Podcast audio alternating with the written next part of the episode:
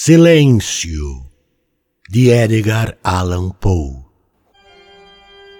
Escuta, disse o demônio pousando a mão sobre a minha cabeça. O país que te falo é um país lúgubre. Na Líbia, às margens do rio Zaire, e ali não há repouso nem silêncio. As águas do rio amarelas e insalubres não correm para o mar mas palpitam sempre sob o olhar ardente do sol, com um movimento convulsivo. De cada lado do rio, sobre as margens lodosas, estende-se ao longe um deserto sombrio de gigantescos nenúfares que suspiram na solidão, erguendo para o céu os longos pescoços espectrais e meneando tristemente as cabeças sempiternas e do meio deles sai um sussurro confuso, semelhante ao murmúrio de uma torre subterrânea. E os nenúfares, voltados uns para os outros, suspiram na solidão. O seu império tem por limite uma floresta alta, cerrada, medonha.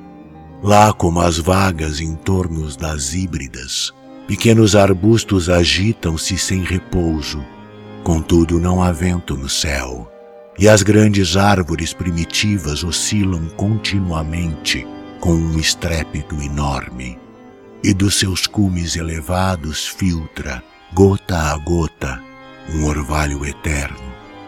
A seus pés se contorcem num sono agitado flores desconhecidas, venenosas.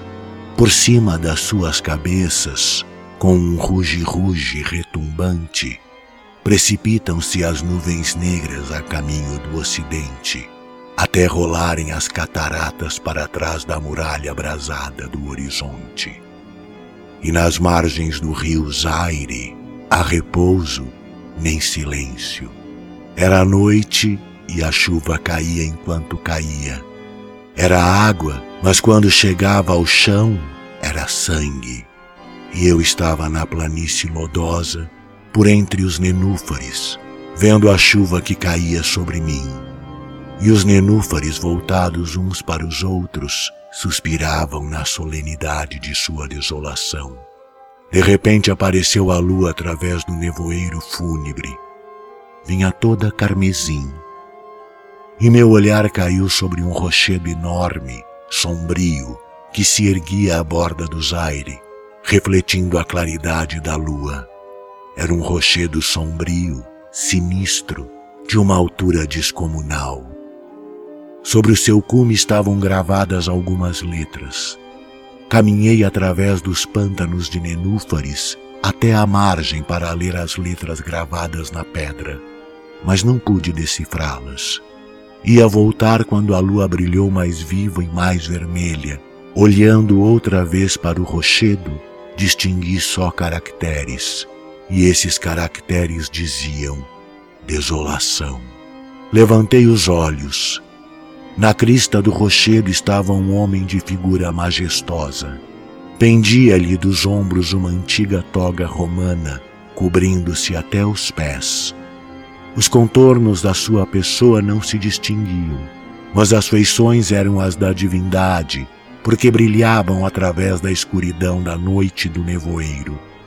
Tinha a fronte alta e pensativa, os olhos profundos e melancólicos.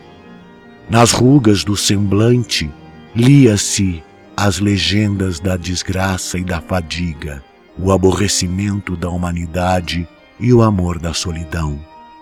Escondi-me no meio dos nenúfares para ver o que aquele homem fazia ali e o homem assentou-se no rochedo, deixou pender a cabeça sobre a mão e espraiou a vista pela soledade.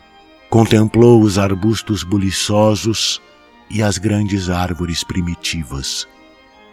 Depois ergueu os olhos para o céu e para a lua carmesim. Eu observava as ações do homem escondido no meio dos nenúfares, e o homem tremia na solidão. Todavia, a noite avançava e ele continuava assentado sobre o rochedo. Então o homem desviou os olhos do céu para o rio lúgubre, para as águas amarelas do Zaire e para as legiões sinistras dos nenúfares. Escutou os suspiros melancólicos e as oscilações murmurantes. E eu espreitava sempre do meu esconderijo e o homem tremia na solidão. Todavia a noite avançava e ele continuava assentado sobre o rochedo. Embrenhei-me nas profundezas longínquas do pântano. Caminhei sobre e as flores dos nenúfares e chamei os hipopótamos que habitavam a espessura do bosque.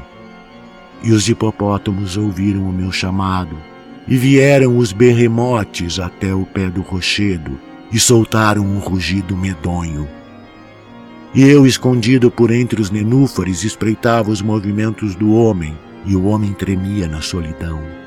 Todavia a noite avançava e ele continuava sentado sobre o rochedo. Então invoquei os elementos e uma tempestade horrorosa, rosa, sobreveio.